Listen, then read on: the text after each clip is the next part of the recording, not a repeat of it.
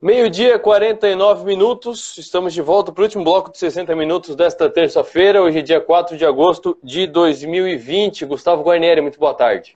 Muito boa tarde, Arthur. Boa tarde, ouvintes. Gustavo, muito legal o assunto de hoje. É, quem, quem, já fez é, day trade, quem já tentou, mesmo que seja numa conta de simulação, é, sabe que o emocional é, é, é, importante, porque principalmente quando tu tá ganhando, é o jeito mais fácil de perder, porque daí tu foi lá, botou 50 de, de, de target, botou 50 de alvo, ah, chegou no 50, mas chegou tão rápido, vou para 100. Aí volta tudo, paga 80 pro, pro mercado, paga 80 para casa. Mas não é só no day trade que o emocional faz diferença. E esse é o assunto que tu vai tratar hoje, a palavra é tua. É isso aí, Arthur. Eu acho que você já vai até conhecer esse assunto que eu vou falar e o porquê que eu vou falar disso, né? Uh, cara, eu tenho visto muito frequentemente, agora principalmente a bolsa subiu, subiu bem rápido, né? Subiu de 65, uhum. tá 105, tá caindo agora, tá caindo, mas pô, proporcionalmente subiu muito ainda desde tudo que subiu. E a gente uh, tem que tomar muito cuidado, eu converso sempre sobre isso, explicando para os investidores uh, o cuidado de não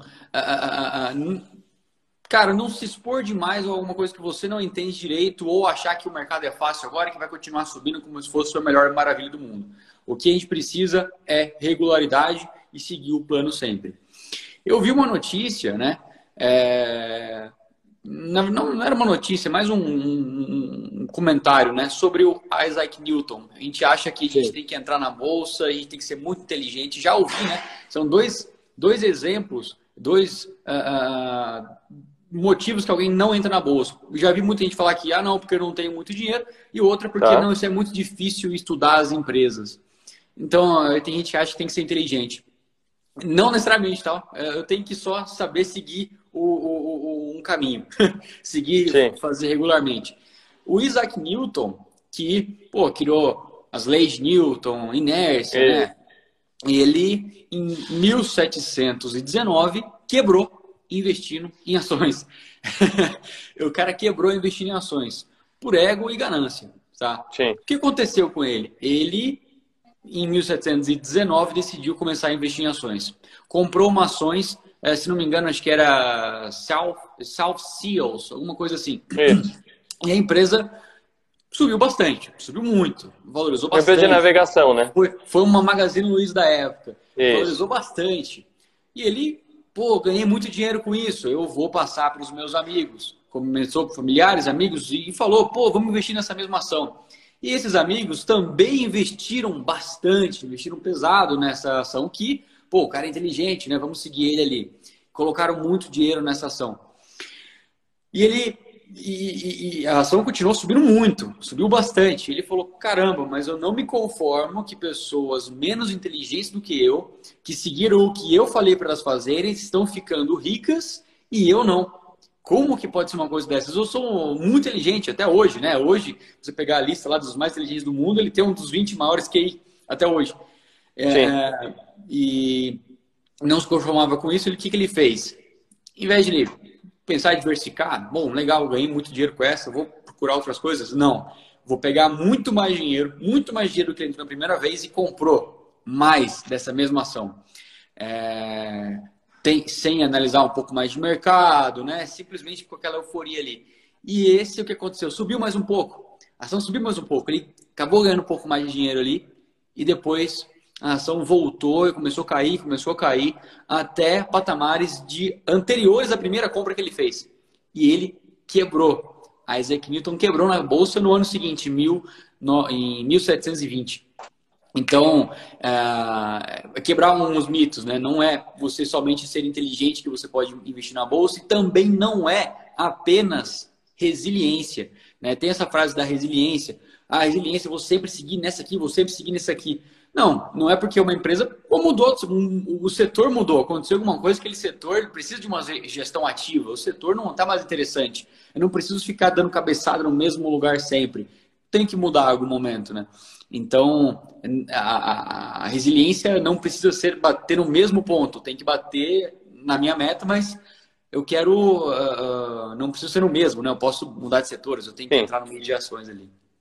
Sim, por exemplo, a, a Oi, só deixa eu dar um exemplo. A Oi, é, há cinco anos, se não me engano, aparecia na exame como ações que você investe e esquece. Imagina quem esqueceu, porque a Oi era 40, 50 reais a cota, a, a ação, se não me engano. Hoje está 2 reais ela... o pessoal está estourando, né? Em 2010 ela valia 100. Isso, exatamente. Em 2010 era 100, né? E, e depois, uma outra notícia para a gente ver como que não é somente ser inteligente, né? É, é muito mais a regularidade. Semana passada, Sim. foi no Infomoney um, um, caso de um zelador. É, não sei se você deve ter visto isso. Ele é um zelador, trabalhava num posto de gasolina e um zelador. Tá. É, e ele morreu com 92 anos e deixou uma, uma doação aí de pouco mais de acho que 6 milhões de dólares para um hospital e para uma biblioteca da cidade. Ele desde sempre ele poupava 300 dólares por mês e investia, investia em ações. Ele nunca fez nada diferente disso. Ele foi regular e seguiu a metinha dele lá regular todos esses anos, nem ninguém sabia, não ficava divulgando, né? Ele era um zelador. Assim, 300 reais por mês, só que num período longuíssimo e mantendo sempre a regularidade dele, chegou nesse patrimônio é, é considerável, né? Bastante considerável ali, considerando o salário que ele tinha, né? Regularidade, a palavra é essa. Pois é. E como é que faz para controlar emocionalmente? É, como é que faz? Como é que, como é, quais são os gatilhos que a gente tem que ter na cabeça para não cair na, na ganância e saber o limite? Caramba, Arthur. Primeiro, pô, vou puxar para o meu lado. Um assessor é o cara que vai te ajudar nisso aí. É o cara que vai tá. tomar cuidado para não deixar você fazer muita burrada ali e entrar em uma hora que você não deveria. E também, né, uma injeção de experiência, né? Tomar uma injeção de experiência de mercado. Vai ter que a, melhor man maneira ali vai ser uh, aprender com o mercado, não desistir de mercado, continuar sempre investindo e, e aprendendo com o erro dos, dos, outros, aprendendo muito, lendo muito, uh, ouvindo a, a Rádio Maior. É isso aí. Minutos, né?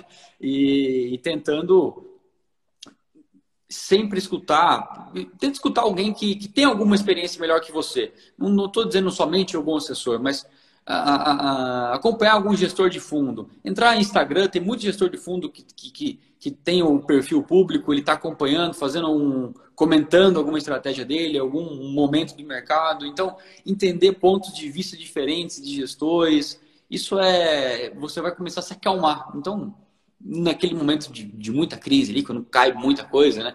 É, tipo agora. Começa, tipo agora, já passamos, né? A gente está no momento de alta agora, né? E já passou o momento que já ficou muito, muito pior. Sim. É, naquele momento ali, era só tentar buscar o máximo de informação possível, né? Isso ajuda no seu emocional. Maravilha. Obrigado, Gustavo. Um abraço. Até amanhã. Abração, Arthur. Até mais para vocês. Tchau, tchau.